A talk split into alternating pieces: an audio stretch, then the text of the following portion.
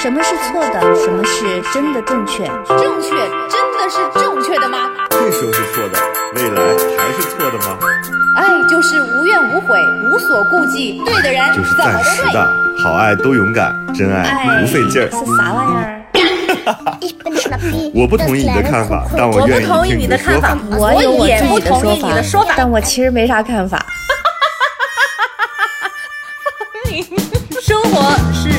永远吵不完的架生活是永远吐不完的槽活。是永远翻不完的山。这里这里是过山情情感脱口秀。我是个知性的女子，我是方玲。我是永远都对的，周我周。是普通人丁丁张。Hello，大家好，这里是过山情感脱口秀，我是会包饺子的丁丁张，哦 我这一周出息了。成功包成了烧麦的我宇宙。是只会，我我是只会们仨先给吃的方玲听众，，一点都不惭愧。哎呦，那你真是先太好了嗯，先给听众道个歉啊，我们仨给大家鞠躬了，这啊主要是我实在主要是各种，我抱歉，我歉主要是我，主要是我不。要这么虚伪，真的还抢啊哎，为什么我们上一周，我们上一周为什么没有录？啊！先是哦，是因为方玲没有时间。哦，后来他有你们俩都有时间的，因为我又不太方便，所以就嗯推迟了。对，拖更了一期啊，嗯但是我们这一点歉意都没有啊，因为我们都好好生活去了。每次生活完之后回来就特别多的话说，嗯、这次我们我刚才就在说，我说呃，周周说自己学会了包烧麦。然后我说我学会了包饺子，就是那天北京下第一次初雪嘛，下大雪，然后我就跟我侄女说，你就来我这儿，就但下大雪也不方便点东西，我就给你做。哦我中午做了一顿饭，给我给我累坏了，你知道？我就说天哪，我终于体会到当家长那种就是干活的那种细节啊，对，各种累。然后到两点钟，我终于收拾完，我就说我要进屋躺一会儿，我就知道 理解了我妈当时 为什么经常说是不是 要回去歇进屋歇一下那种？就是理解了她那种状态。然后我说晚上咱们就吃速冻水饺了，因为那天是立冬嘛。嗯。结果啊，等到我躺了没有十五分钟，我就突然间站了起来，然后就开始买饺点饺子馅儿，嗯、点饺子皮，点白菜。因为我觉得就是你都在家又闲着没事儿，什么也不干，能不能就是包一下饺子，就不要那个，嗯，再去吃速冻的了。于是我就点了饺子皮，呃，剁了白太 好玩，菜馅儿丁。你好意思说这是你包的饺子？所以你包饺子真的就只是最后一步包饺子是吗？馅儿是自己没有啊做的吧？你包饺子馅儿是最难自己做的的不是对呀，那那馅儿是可以自己剁的，馅儿哦是肉馅儿是来的来的绞好的肉馅儿，但是请请你知道那个最难的饺子最重要的工艺是拌馅儿，就是你怎么把那个白菜放进去，然后要调那个盐，呃，啊调花椒水，要往里边放蚝油。要各种各样的佐料放进去，胡椒粉，哎呦完全，是看靠把你给能的。哦，真的，我你知道白菜剁完之后，它不是有很多水吗？对你要把那个白菜的水挤出去。对我家没有那个那种布，你知道我用用什么方法吗？手有点太恶心了，而且那个转起来不不很匀，所以我用的是那种垃圾袋儿，哦，垃圾袋儿，就是你知道那种怕堵那个下水的那个哦，对对对对对对你怎么不用丝那个袜呀？超好用，我没有丝袜。你要是有就用了是吗？对，但是你知道后来非常成功，成功到什么程度？就是我们俩都，我说怎么包完了之后才有四十多个饺子？我说咱俩一人二十个饺子，是不是有点不够？于是我们在包的过程当中又叫了一些皮儿，呃，准备再包。结果我们俩等那个皮儿，因为下雪嘛，送的又比较晚，等皮儿来了之后，我们俩已经吃的饱饱的了。嗯，说算了，那我们就把它包成馄饨吧。于是就包成了馄饨。包馄饨的时候，又剩下了很多馄饨皮，那怎么办呢？你知道这种就是农民的思路啊，我这个农民的儿子突然间急中生智，我说可以把那个皮晾了，做成面片儿，对我不知道你们湖南有没有啊？就是我们北方是，就是把它晾干了之后，它可以储存很长时间，就跟方便面似的，就是因为它把水分都抽干了嘛。你未来想吃的时候，而且可以常温储存，你未来想吃的时候就直接把它再煮了，就跟正常的那个煮面条面皮是，嗯嗯嗯，对对，就那个一样。然后呢，我就把那个书桌擦干净，上面铺满了所有的纸，然后把这个面皮放上去。你知道那天晚上我睡得特别不好，你知道北京有多干？第二天头一天的面皮不是铺在桌子上平平整整吗？第二天全站起来了，对，肯定是一晚上，对，一晚上都在鲤鱼打挺，一个一个的，所以我那天晚上没睡好。会包饺子的兴奋，加上这个面皮站起来的声音，打扰了我。这就是我最近的汇报，没有了。就是真的，我觉得讲吃的，我们能把这一期给讲完了。我我我我讲一个，我讲一个我 因为我不是周六周日嗯去录节目了嘛，然后我是第一次遇到就是过山的真人粉丝，是真的真人粉丝，就是因为咱们一直。不，咋了？平时都是僵因为尸粉因为平时咱们不都是就是呃可能会看到大家的评论啊或者私信什么的，或者说咱们认识的朋友会跟我们讲说，哎，我们听过什么什么什么什么。然后呢，就是我那次我去录影，然后有一个编导是原来呃那个我们光线的那个编导叫文颖，文颖同学呢给我展示了他们有一个群，嗯几就几乎就叫文颖和他们的小姐妹，嗯就他们都是。每天晚上嗯听着，我看他们的聊天记录，他们每天晚上听的听着我们的那个呃节目睡觉的，就这帮小姑娘，啊，那听不了多久啊，对，就够听的。我们这一周才录一回，然后我去每天录，我去录影，然后然后他们说，哎，他说是是方玲今天来录嘛，然后他们在群里问文颖，说你们你转告他，然后我们都喜欢你，然后我们也喜欢过山，然后我就好激动，我说这是这个这这个是真的吗？他说是真的，他说我们就是经常会讨论，然后我们这个群里面一个很主要的话题就是这个节目就是你们三个人，然后就是我还当他们没想到吧？一跟你表白就断更了一期。你记不记得 这一周？睡得好吗？对，文颖和他的小姐妹们。天我还给你发了个私信，我还说，哎，我说你你在公司当时这个做领导的时候，然后曾经批预算让他出去过，就是我们聊了一个多小时，哦，真的吗？然后丁一章说，丁丁一章说希望我当当时不是一个坏。人，然后文颖就说说可能当时他太痛苦了，就有好多事情，他说你出去，出去等我，批预算这种事情。完，然后大事不妙，我要找。算账了。然后，嗯，我我当时就有一种感动，就是我突然觉得，哎，真的是，呃，那句话说的特别对，不不不是，山水就有相逢，是吧？不是就是任何一个角落都可能有人啊、就你哪怕再毫毫不起眼，任何一个角落都会有人看，默默看着你。对他有的时候他对可能不留言，就他们是一个日常了，几乎听过山，嗯所以我当时觉得说，天哪，过山一定要更好更好的路。然后结果我们就开始讲做菜，是的，怎么包饺子，希望对你们也有 用处啊！希望你期能学会叮叮当怎么包饺子。周周，你这个烧麦，你这个烧麦怎么样？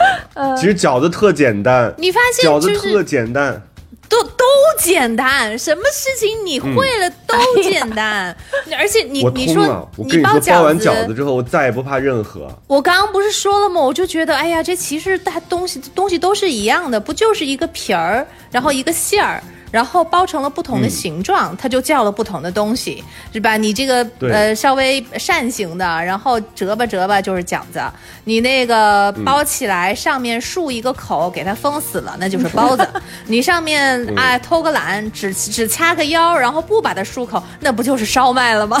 那那对你把它，你把它直接拍平了，然后锅一烙，就是平底锅一烙，就是肉饼。哎，对呀、就是就其实不都是一样的吗？那那像其实像意大利面也是一样的嘛，它就是也是形状不一样，所以我觉得你只要会一种就都行。我今天我也不知道我为什么要突然就想起来要包烧麦，可能是之前看那个小红书上。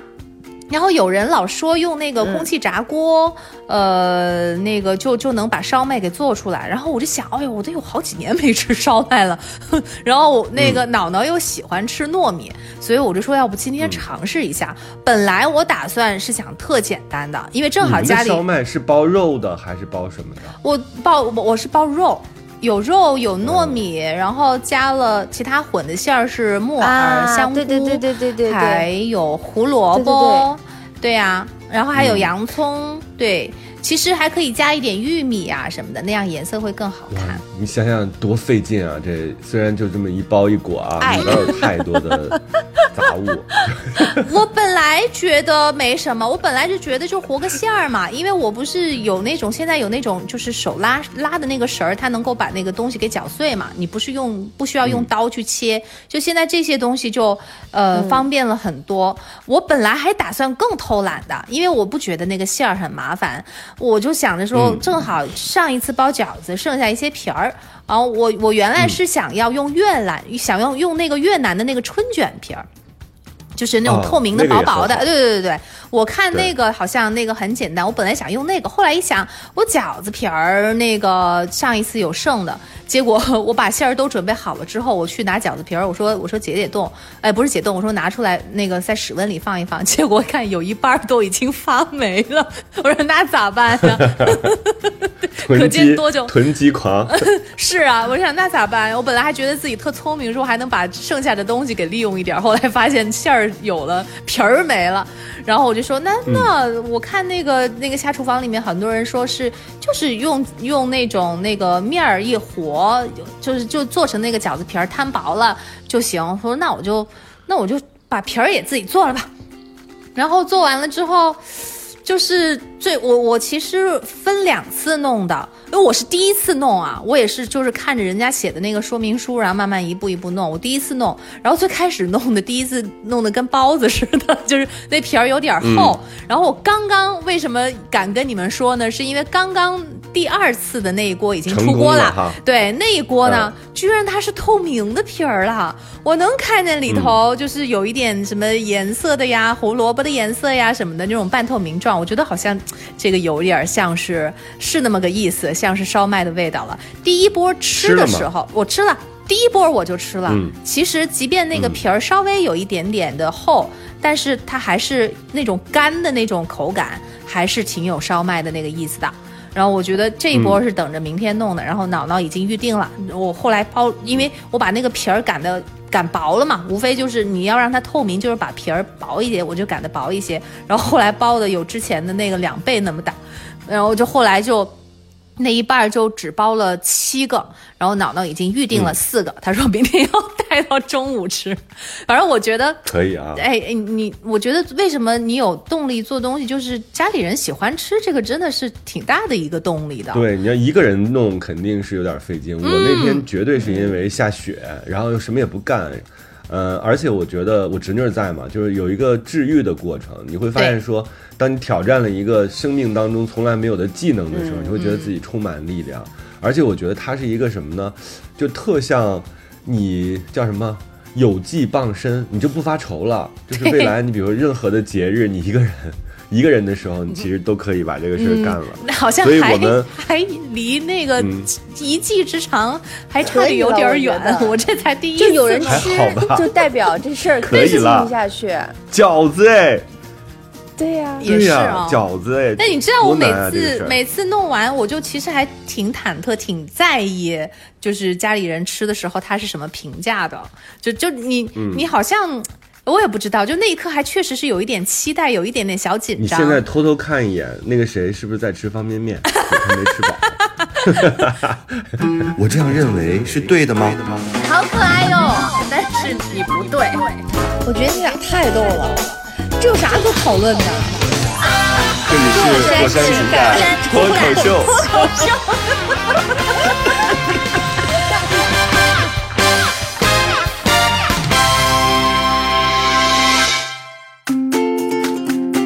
脱口秀。跑题儿十分钟之后，我们可以回到我们今天的主题。是你自己说要聊吃的的。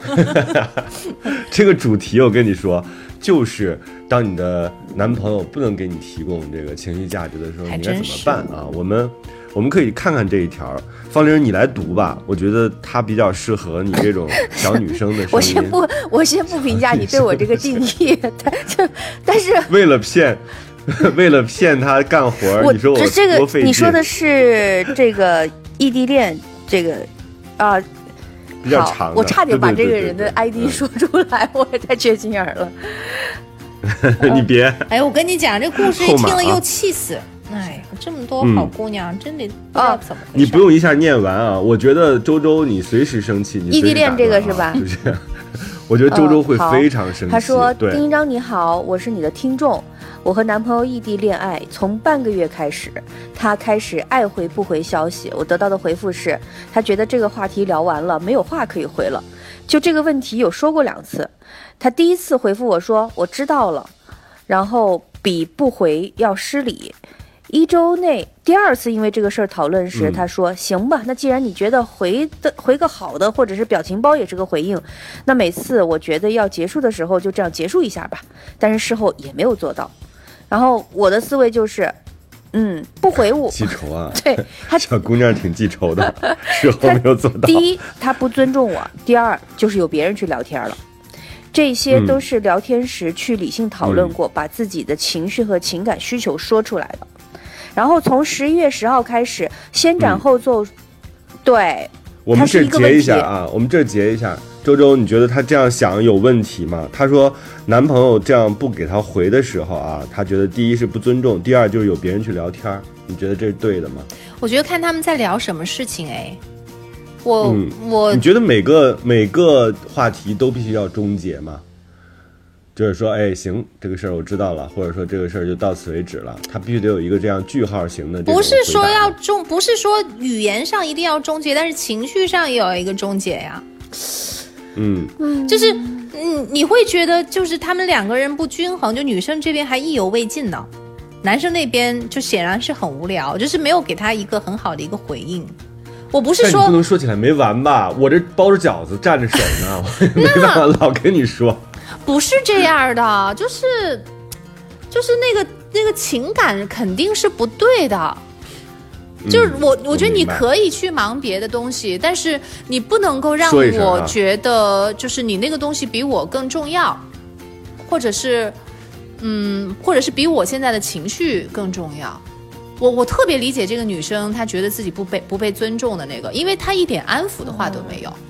她我我觉得这嗯，尤其是热恋当中，他们是不是热恋？他们是不是刚刚开始？刚开始的话，我跟你讲，如如果是刚开始的话，那一定是抱；如果是热恋，很很在乎对方，一定是抱着电话以小时为单位来算的。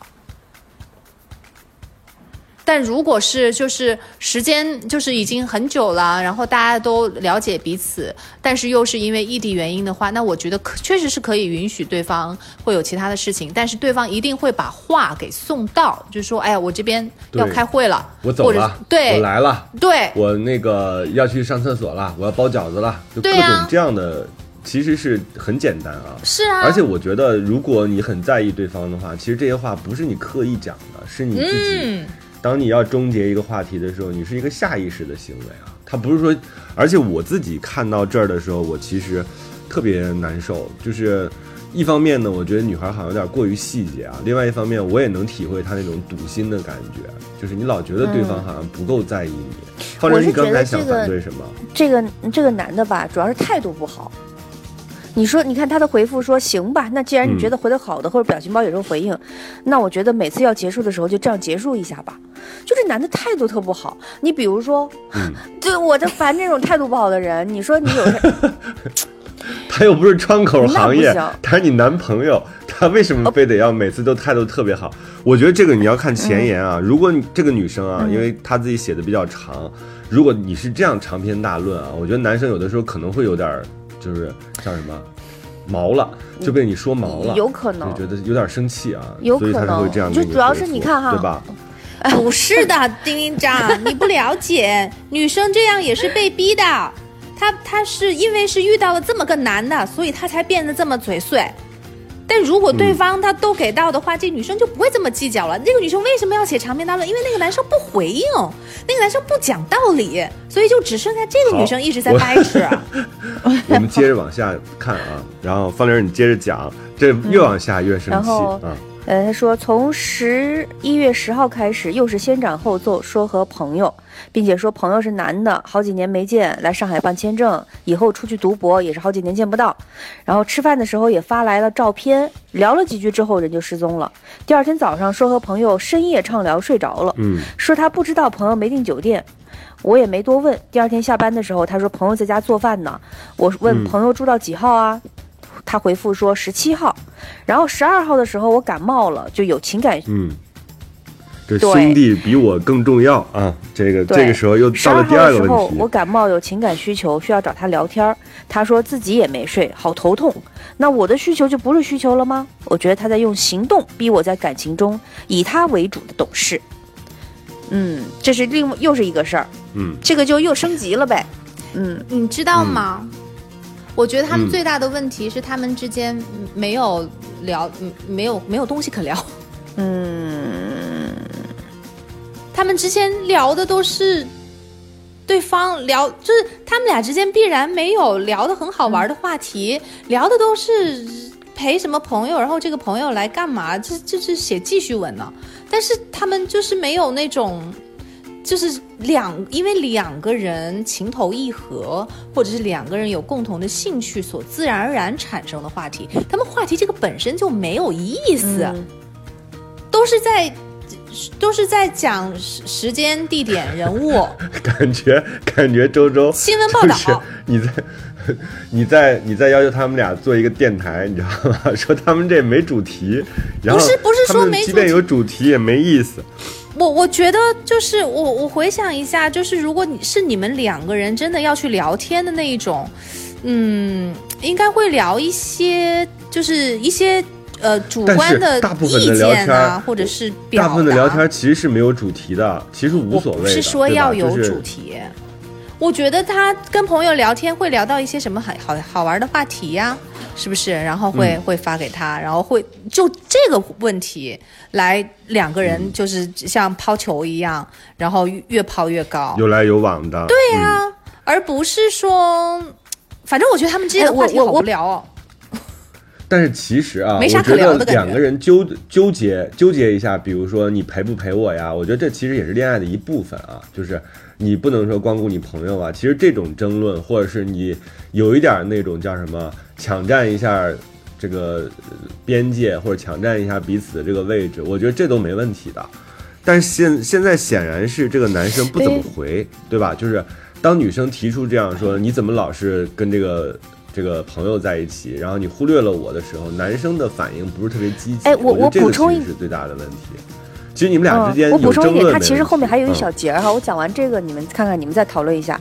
然后最让嗯我恼火的是，他朋友来了之后和我聊天变得断断续续的。我这两天本来也给他留了空间，但是我还是不舒服的。本来就异地还不聊天，你觉得我还有其他选择吗？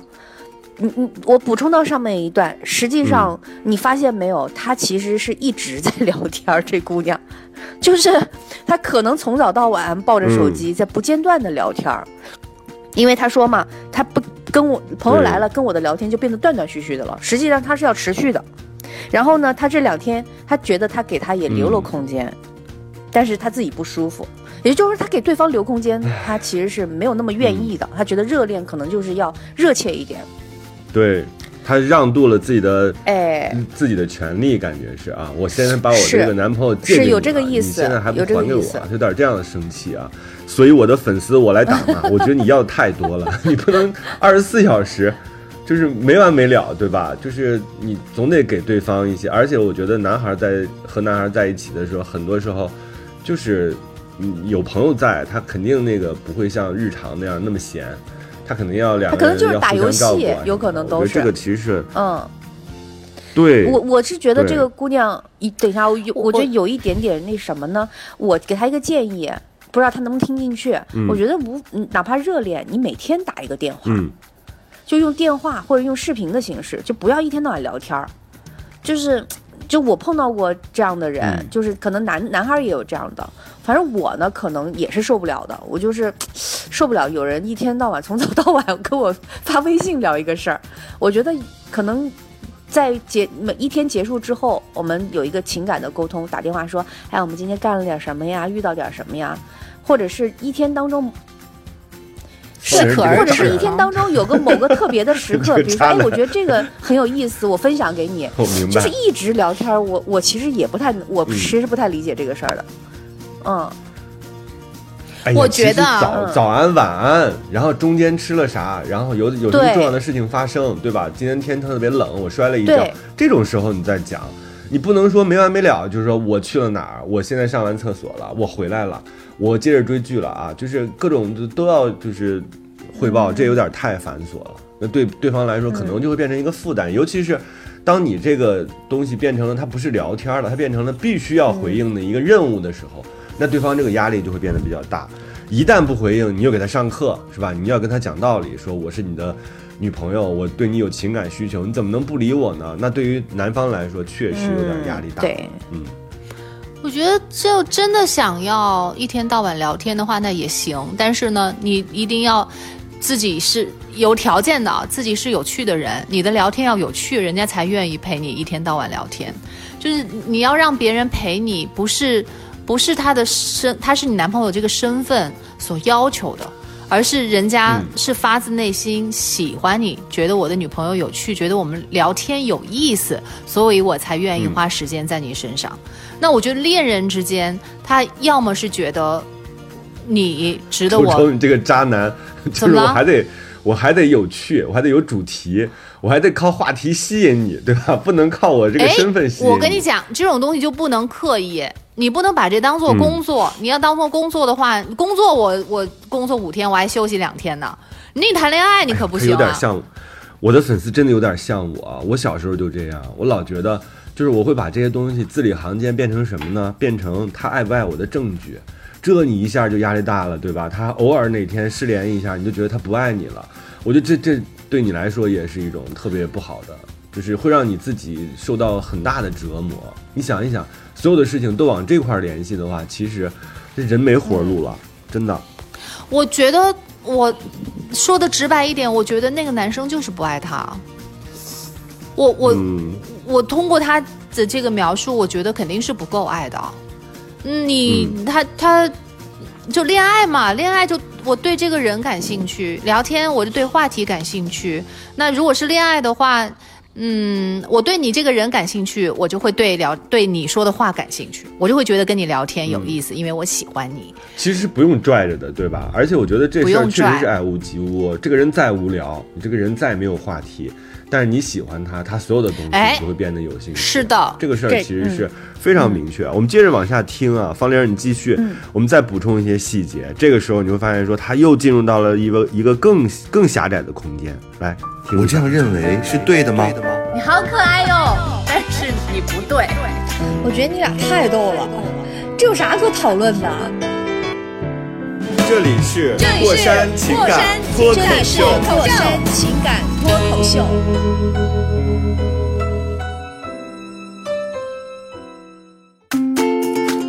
对他，他昨晚隔了三个小时后又找我聊天，说看他同学。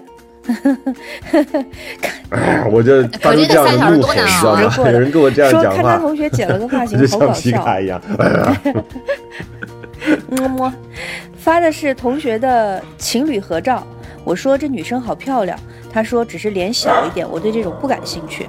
我继续说，皮卡不说出来还以为你想留同款发型找同一款女友呢。哎，哎，我的我呲牙，真的，每次说话都点呲牙。都带刺儿，跟吵架似的。话题，说这个发型不好看，他的头型也不好看。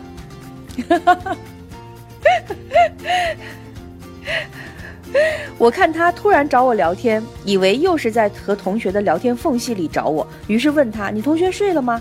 他发了张同学在弄电脑的照片，说没有，看来是同，看来是同学在忙自己的事儿才会来找我啊啊！然后我觉得他好像不需要女朋友，只是需要一个陪聊。我的顺位是在同学好友后面的，于是就说等你同学走了，十八号我们再聊吧。我不想做最第二选择。他回复说：“你好极端，第二选择用词很奇怪。”我说并没有，也许只是你觉得我极端。然后十二点我说了晚安，直到第二天七点多钟，他才回复一句对不起，我说错话了，并且弥补式的汇报自己在干什么，并附上照片儿。嗯，但是我看仍然觉，他现在进入到另外一个误区啊，他又进入到了 和嗯别人比较，是吧哎？还要是成为，你看他那个话里边的意思啊，他说，嗯一个是隔了三个小时之后啊，另外就说他找我聊天是在同学聊天的缝隙中找我，就而且就是什么第二选择呀，他就变成了和这个男朋友身边的人在做比较了，就是比如说这男朋友去踢球，他可能就会跟球比较。这个男朋友去打游戏，他就跟这个游戏比较，他反而老觉得自己是不如那个男生的第一选择的。这个时候，这不就自己自讨没趣吗？做一个嗯不是特别专业的、大胆的猜测，我觉得这个女生稍微有一点点的自卑感。嗯，她自己应该是不太自信，所以才会处处都会觉得，嗯，那个男生所要传递的信息是对她不够尊重，或者是不太看重她，没有把时间分配给她。倒是觉得啊嗯，周周，对不起，我打断你，是因为我一会我怕我忘了，我是觉得他倒未必是自卑，就是觉得这个男生总量给的不够。就当你总量给的不够的时候，他就会在各种地方发现自己确实就是好像对方他就在找这个不爱自己的证据啊。就是你你你，比如说这男生，如果他每天都把我爱你或者是我很在意你这件事情表达出来，或者用行动就让女生感受到，我觉得女生这个事儿就会变得越来越少。但是因为他自己给的总量给少了，所以就导致女生处处都觉得但是对。如果她是一个很嗯自信、觉得自己没有问题的女生，她不会第一反应是觉得是自己有问题，而是那个男生不够爱她，然后她就要开始想值不值得跟这个男生在一起，值不值得再跟他耗费他没有觉得，他没有觉得自己有问题啊，他觉得那个自己想法都是对的。你看目前他自己提供的这些信息里边，他没有说啊，可能是因为我无趣，可能是因为我聊天不好玩，所以对方才不愿意理我。你们的聊天就是不好。玩，人家发了一个照片过来，然后，然后你你我 你过分我觉得照片里面肯定有很多可以聊的信息。我那个男生也尽力了，他也在打开话嗯题，是吧？提供一个新的话题，甚至还有图文。然后结果你嗯每次抓的那个 点，对呀、你每次抓的那个点，这就是聊天终结者，就是怎么聊都都不能往那个有趣的方向去，这也挺难为你男朋友的。我倒也不是针对这个女生，但我是觉得她其实就是有很，她还蛮具具备这种代表性的，因为他是带着一种一股气，一种不甘心，审视对，然后去呃去去聊这个天，不会聊出来比较好的那个有趣的东西来，就是然后这样就会进行一个恶性循环，人家越会越来越不想和害怕跟你去聊天，因为每次好像都被你抓到一个把柄了。哎呦，就就是，嗯是吧？发发一个那个好看的女生的照片啊，然后你就会怀疑是不是你跟你自己的竞争对手，就什么东西都往自己身上去拉，就都跟自己有关系。是他会而不会且给你发呢，给你发呢，你就觉得是缝隙中跟你说话，对吧？嗯然后就抽空跟你说话，不给你发呢，你就觉得人家不在意你，就是你两头堵，你这样把男生堵得无处可无路。可逃。但你知道，大方 和自信，对自己人就是有有自信的那个女生，吓死我了！她会觉得 周周，我以为你说的是大方、大方和自信。呃，你说她没有？如果是大方和自信的女生的话，她在这个时候会觉得是我，我让你，我给你时间去跟你空自己的朋友聚会，自己玩去吧。对，他会觉得的。然后我我知道，等你玩好了，你还会回来再跟我聊天。他是这样的一个角度，而不是说那个你怎么剥夺了跟我相处的时间，然后分配分配给给别给了别的人，然后跟他们玩玩啦，玩好了，然后才来理我。这是这不是一个就是。我不说主人吧，健康但一定不是一个两边都独立的、都独立自主的嗯这种平等的一个关系，它更像是一个宠物的关系。只有你们家的宠物、狗啊、猫啊才会觉得啊，主人是上完班了，下班了才抽空找个时间来陪我玩儿，才才那个什么，嗯然后。这，那你你为什么要把自己放自放就当做是一个对方的宠物呢？为什么要把自己放这么低呢？方玲儿，这个时候你得讲话了啊，你得站在周周的对立面，你帮一下我这粉丝。哎，我觉得姑娘，我我才是在帮他，帮不好不好？不，因为我我想跟这女孩说，我说你知道吗？嗯，就是那个不高兴只能配没头脑。我觉得你不嗯高兴，那你的男朋友就必须没头脑。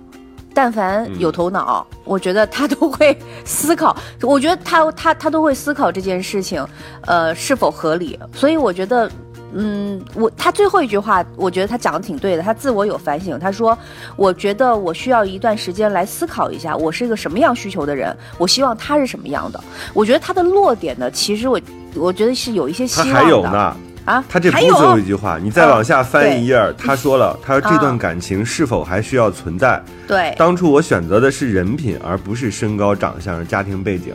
可是现在的情况让我觉得我选了个屁。可谁能想到，在恋爱一个月我就要写工作总结式的困难报告点儿呢？以上是我的困难总结啊，他总结了一下困难，越写越觉得谈恋爱不如一个人待着了。至少我的时间不用安插进别人的，我的情绪不会被摇摆，我也不用为了做出理性大人的样子去做一个理性女友。但我单身四年了，我开始怀疑这是根据我的人品需求去选择的男人，是不是根本就错了？我这种理想主义的，是不是就不适合谈恋爱呢？一会儿我们再看他那个困难点总结啊，他最后的落点其实是这个，他整个怀疑了自己谈恋爱的方式以及自己的选择。不是不能谈恋爱，是不能跟不对的人谈恋爱。就是你一旦发现他这个人不合适，你就不要谈恋爱了。但是跟对的人是可以谈恋爱的。嗯但是我觉得她跟她恋爱还是男朋友，她跟她男朋友实在在一起时间太短了，然后就是异地恋。这个无论对于一个嗯成熟的人，或者是不成熟的非常年轻的同学们来说，它都是一个难题。我我不觉得这个、嗯对，我不觉得这个女生就是你，你知道，我觉得这个女生一定要意识到，她面对的是一个在恋爱当中其实最难面对的一种状况。没有办法面对面交流的这个状况，这个不是说谁都能处理好的。因为人确实是很奇怪，为什么很多时候我们说打电话或者是视频都没有办法，是因为你感受不到对方的气息。我不同意就他很多细节都在这个身体语言，都在这个发散出来的。你我现在跟你讲感受到的，全都是两两个人就是很熟悉，就是热热恋期过了之后，异地恋可以对他们来说，可能对他们来说是一个比较大的一个挑战。如果他们只是刚刚开始谈恋爱的话，我不觉得异地恋是一个什么很大的一个阻碍。你刚开始谈恋爱都还不太互相了解，有聊不完的话题。是的，是想象中的，你用想象补齐了非常多就不愁所以这个时间有点太短了。对，一个小时我跟哎，真的是时间长短没有不是一个小时，一个月。嗯他才一个月，然后就这个样子，我觉得太不应该了。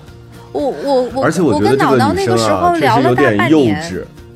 他确实有一点幼稚在情感上，感觉他自己好像一旦我谈了恋爱之后，我就要全身心的投入，也要求对方全身心的投入。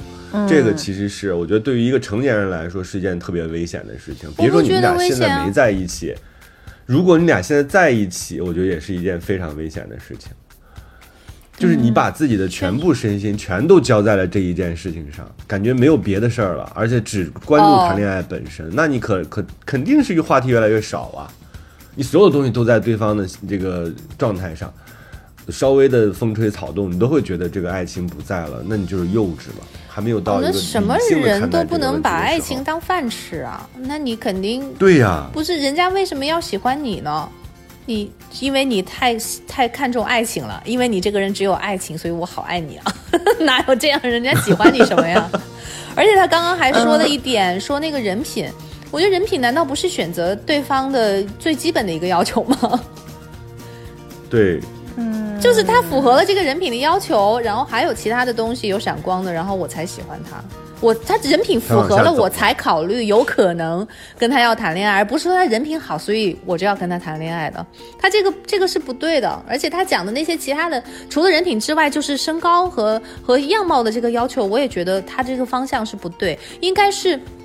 我跟你讲，它很简单，下次你就找一个跟你无话不谈，然后就永远都那个有新的话题聊，跟能跟你聊得来的人，这就对了。嗯，就我也要但是你知道，我还有一种担心啊，嗯我担心这个女孩儿她有一种受害者心态。我们之前讲过啊，就是她总是会把自己慢慢把对方逼远一点儿，然后慢慢的把自己放在一个就是为爱情痛苦的这样一个状态当中。其实这个结果是她自己想要的。就她总是能找到这样的缝隙，你即便那个男生表现再完美，他最后他也能知道说，哎呀，这个东西他有有不够爱我的部分。那没有人能配得起你的想象的，姑娘，你这样你最后把对方逼得无路可走，然后自己也很痛苦。因为你想想，才一个月你就发现了对方这么多问题，他不仅仅是一个是不是对的人的问题啊，是你自己对爱情这件事情的理解，然后你对这个爱情的要求，我觉得可能都需要重新的去定位一下。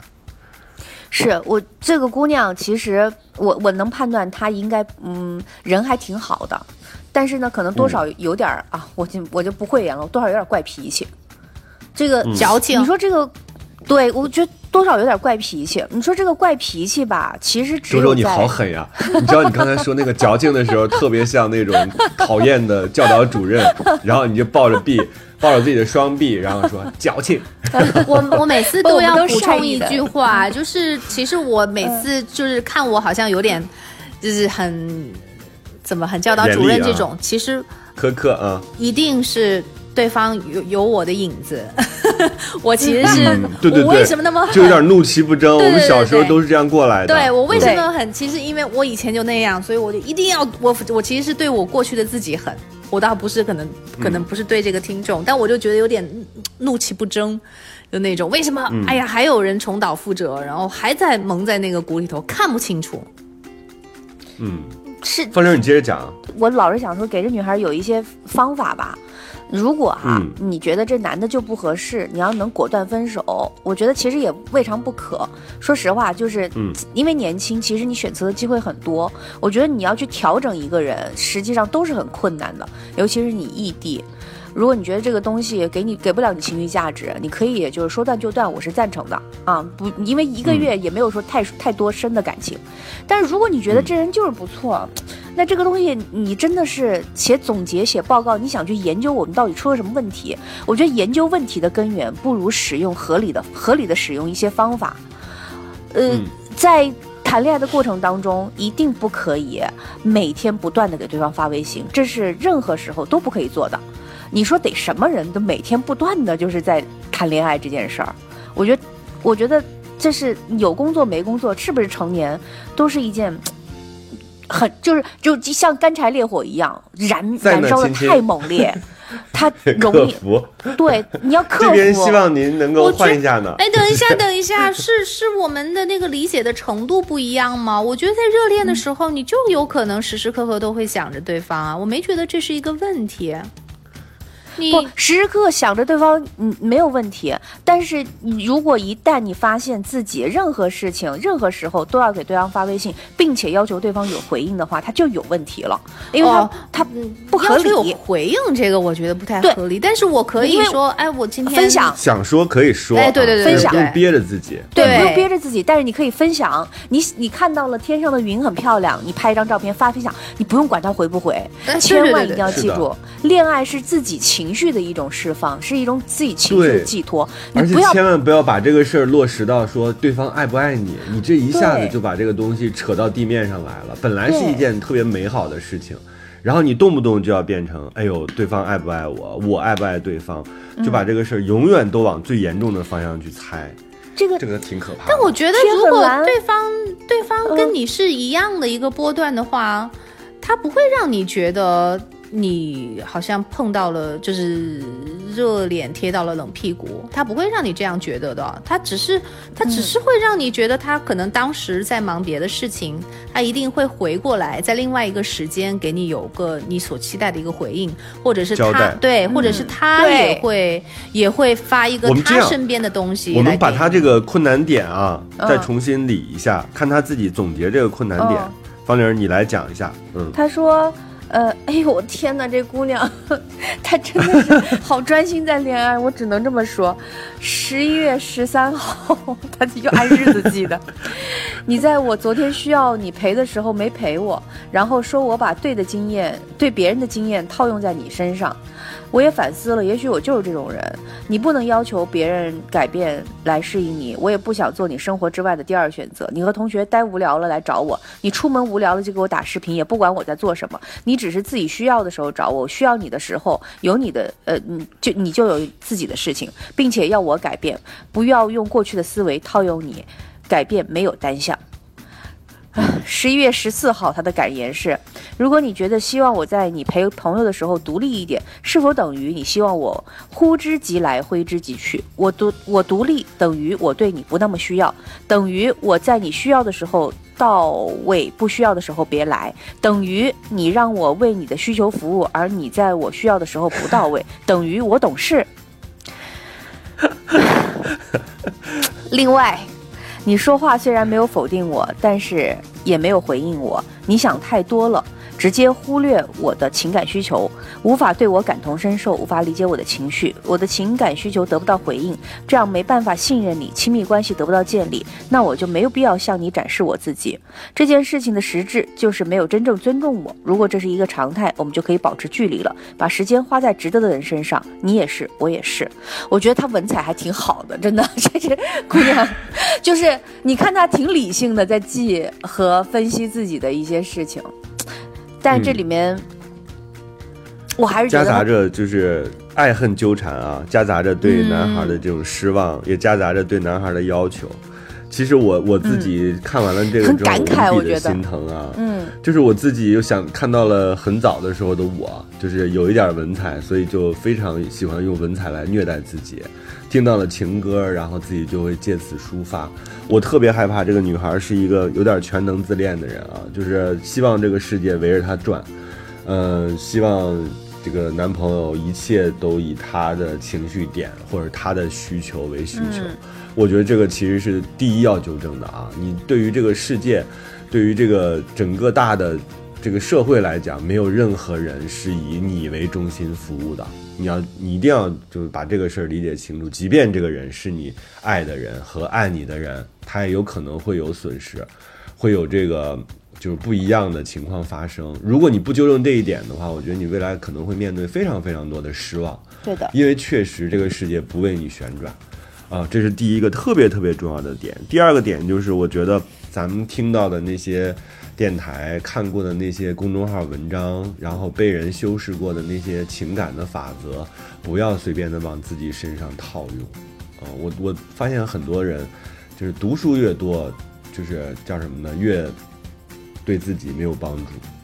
嗯，这读的书有点不对啊，就是总是把这些坏的，你看他自己里边有太多的这种负面的东西了，就是招之即来，挥之即去啊，什么独立等于。什么我懂事啊？就这些东西，其实都是一些可能未必用在你身上那么好的、那么合适的标签，而且都是一些负向的标签。嗯，我觉得要要试着找一些正向的东西，给自己鼓励，而不是说把自己非要拉到一个灰头土脸的状态当中。所以我自己现在看，我觉得你赶紧吧啊，赶紧跟他分开吧。你分开了之后，你再重新回看一下自己，是不是在这里边有很多东西做的根本不对，或者想的就根本他看不到。那什么样的什么样的人才能配得上你呢，姑娘？你想一想，这得多么有点求全责备了。我觉得男孩也不容易，就是你他老是这个，他老是觉得我还是让别人感觉他是他是一个长成人的模样的一个宠物。他他其实是外表是一个是一个主人，是家里的女主人，但他老觉得自己是一个宠物，他在等着别人回家，他在嗯，他在要他说等着回应，对，等着回应，他要照顾男主人的情绪，对，然后男主人如果就是没有没有没有在理他。他就他就他就一直在那里等，然后他理他了，觉得是对他的一种恩惠，然后他觉得。他觉得他给男主人空间是他自己懂事，而不是觉得，嗯，而不是觉得尊重对方跟自己一样也有需要空间的时候，所以他的每一次的那个角度，他都是都是都是从下面往上仰视的。他什么时候他为对方干的所有事情，感觉他都很不把这个东西给改变。他什么时候都不能够有一段他理想中的爱情，他真的是只能够改变自己。就好多时候我们。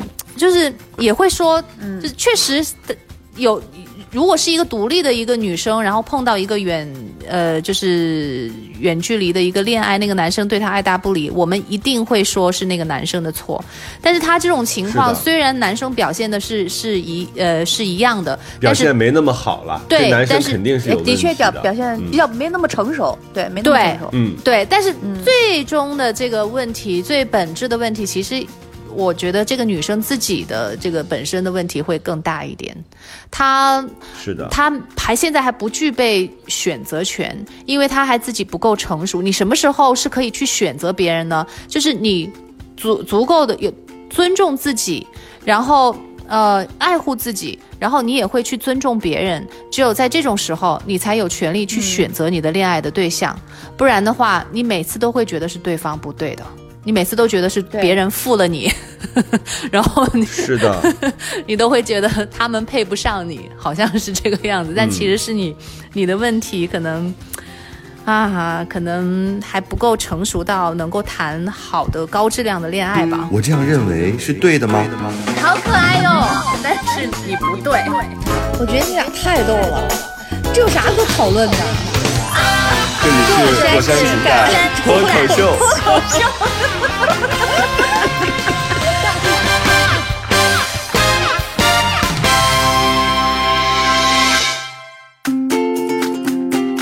感觉他举着刀是吧？随时准备剁掉对方出错的那个触角，他确实是目光炯炯。那你想，对方压力会多大啊？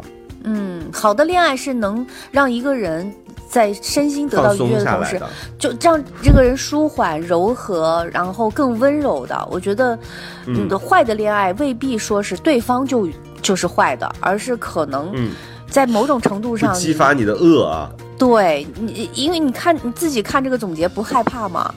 就是那么我我其实有点害怕他那么多等于，我觉得小哥姑娘没有那么多等于，什么都不等于什么，就 就是，哎，张惠妹有一首歌叫 《开门见山》啊。今天的歌就是出来了看山就是山，对对对你就看山就是山今天今天送这首，别想看山。就是山，看水就是水，那是把雨伞，就是把雨伞，不是感情遗产。就是我们不要把这个事情。就是永远都联系到各种各样的地方，然后让自己变得更加的痛苦。就是文青病不能不能得啊，就是最后会让你自己非常难过的。是的，就是把这么等你哪一天不想那么多等于了。就是他，嗯他可他呃不回应，可能就是他他没有回应，他在忙或者他在玩儿死了，就是啊，对，或者说他就是这德行，休克了。你就哪怕你接受这个人说他就是这德行，别理他，都是一种成熟。就不要它等于什么，就没有那么多冰山下的，没有那么多海面之下的冰山，就不重要我反而这些东西。要嗯，跟大家提一个要求，大家在写小作文跟我们分享的时候，我特别希望你在说这个人很多问题的时候，能提供呃五个以上吧，就是你觉得对方能给你带来好处的。我觉得这样的话，我们看待这个恋爱的时候，我们才会比较客观。不然的话，当你总结这个人有多差有多差的时候，你自己内心其实已经放弃了这段情感了，你根本找不到好的东西嘛。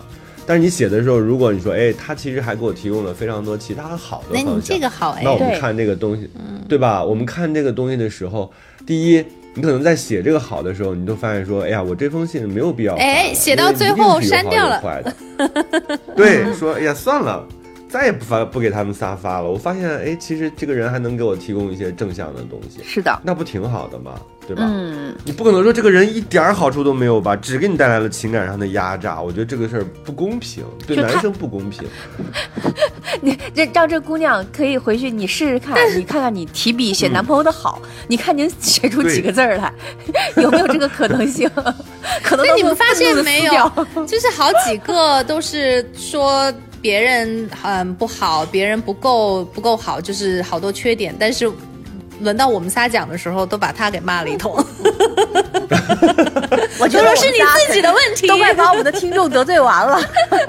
对你自己不够成熟，不够圆满，这个人。没办法啊，但是你想一想啊，如果你是一个，因为我们这次也没有曝光你的这个这个名字啊，你自己听，如果是一个陌生人啊，你从另外一个角度去看自己的时候，你不觉得自己挺可怕的吗？就特别像一个 你们够了，我够了。哎，真的，我觉得这他他的这种就是那个语言和那种刁钻的那种感觉，真的是跟别人吵架的时候用的，就是跟别人据理力争，然后去讲道理的时候，都会在细数你那一天做了什么样的事情。这就应该对坏人呀、那对你生命中的坏人，你可以这样做；对你的爱人，你不要这么着做，对吧？你们两个刻薄的校长和教导主任，你们够了。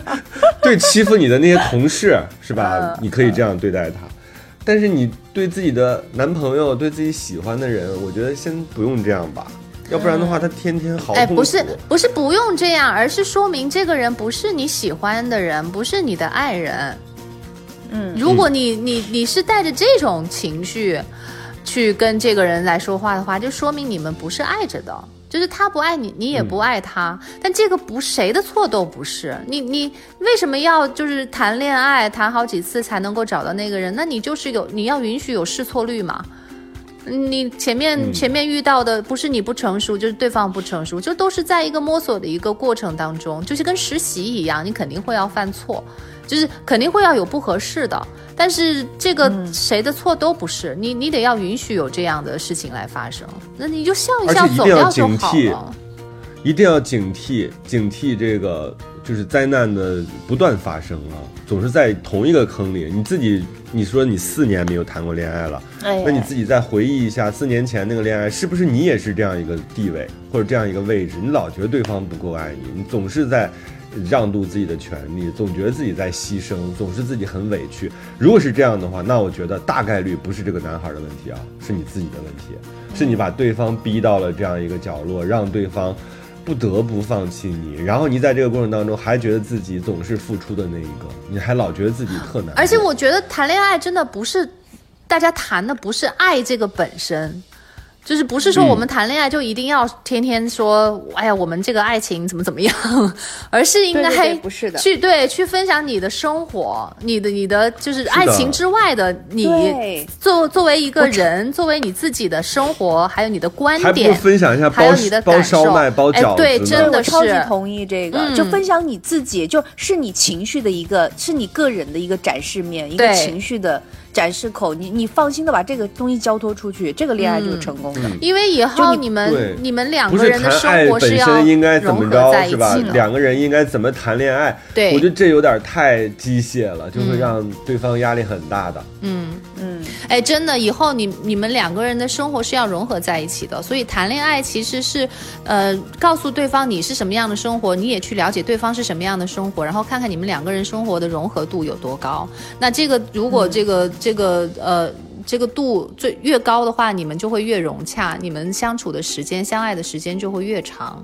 所以不要老觉得就是浪漫啊，就是那些东西，就越越把你真实的自己告诉给对方，你你就而且其实没有标准，对不对？没有你不要标准说什么立刻回、秒回就是爱你，不秒回就是不爱你，不要跟这些东西挂在一起。就是你们俩有自己独特的相处模式。也许他，比如说你就是你上午给他发了是吧？他下午才回，然后每一条都回，可能这就是你俩的相处模式，也没问题啊，就不一定非得按照别人想象中或电影里的那种哇。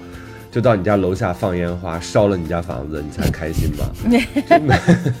他他这个男朋友可能是汇报型的，你不他不是说了吗？他说他第二天汇报似的跟我回回复了昨天晚上这那是因为他要求的。我也觉得是你老是要求我说，因为对吧？他你老是要求我，嗯，要给你展示，你看嘛那我只，能他展示不汇。报的话，这个女生肯定就会问你昨天到去哪儿了，跟谁在一起。然后呢，他还不如自己，嗯反正也没有别的可聊，还不如自己我跟你汇报了得了，省得你待会儿问，一定是这样的，那就好没有意思了。做作业，对，都是做题家，做题家出身。嗯最后你就发现说，谈恋爱就跟公关似的，每天都要去干各种各样的做任务，我我就是这太累了。真的觉得应该就是有趣的聊天，一定是就是你你的观点和你的发现，两个人互相就信息的这种交流，就是嗯。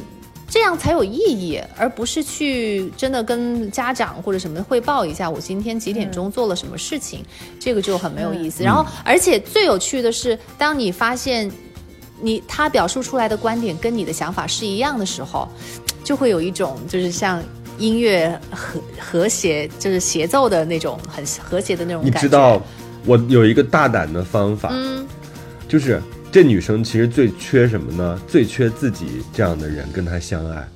就是你想想啊，就是虐恋型，就属于什么呢？她自己现在特别希望对方把她放在第一位，是吧？就是永远都是第一位，是而且就是置顶型的。就是如果人人的这个生活当中有一个置顶的话，她自己希望被置顶。那你想想，什么样的人最对得起、最对得起这个女生的爱情？就是她同样的人。你想想，把她置顶，然后每天跟他汇报。早请示晚汇报，每一分每一秒都把她放在手心里。你想想，这样才能对得起。但是你想想，这女生肯定吓死了，就每天啊，每时每刻啊，就把你置顶，就永远你都是第一位的，呵护着你，像客服一样的无处不在。这只有这样才能跟这女生谈恋爱，不然的话，这女生总是欲求不满吧？她总觉得对方是不行的，对方不够的。对方不会，对方会想把其他的女生置顶，而不是恰恰不是这个女生，真的。你够了，我凭什么要你们？不要再换着方式侮辱我了，你们太过我分了，们真的是为你好啊！我再也不给你们写信了，要警惕那些为你好的人。人。你们这些过山的妖怪们。好话谁不会说呀？啊，你最棒，你没谁问不会说呀题，你最棒对，你一定会成功，祝你幸福，谁不会说呀？我要拉黑你们！最 难得的是我们这种最后这说真话的。回音啊，好吧，好吧，真的是。好吧，我们这一期最后的歌，我们就送这个开门见山啊！我刚才听的时候，我就一直脑海当中盘旋着这个旋律，那十八余三就十八余三，对，不是感情遗产遗产。丁丁亮唱了这几句之后，我很想听一听那首歌到底是怎么唱的。张惠妹会唱这样的歌？我们下一期，我们下一期接着聊。我们又失去了一位听众。就是我，你看，就很奇怪，我想的这首歌和我唱的这首歌和真正这首歌是三首歌，很奇怪，就五音不全的这种痛苦。我之前一直以为我唱歌还不错呢。好了，好，我们就听正版的好吗？谢谢大家，我们这期到这儿就结束了。拜拜，我是方玲儿，拜拜。再听三个好的故事，下期见，拜拜。下期见。那烟消云散是天际现象，不上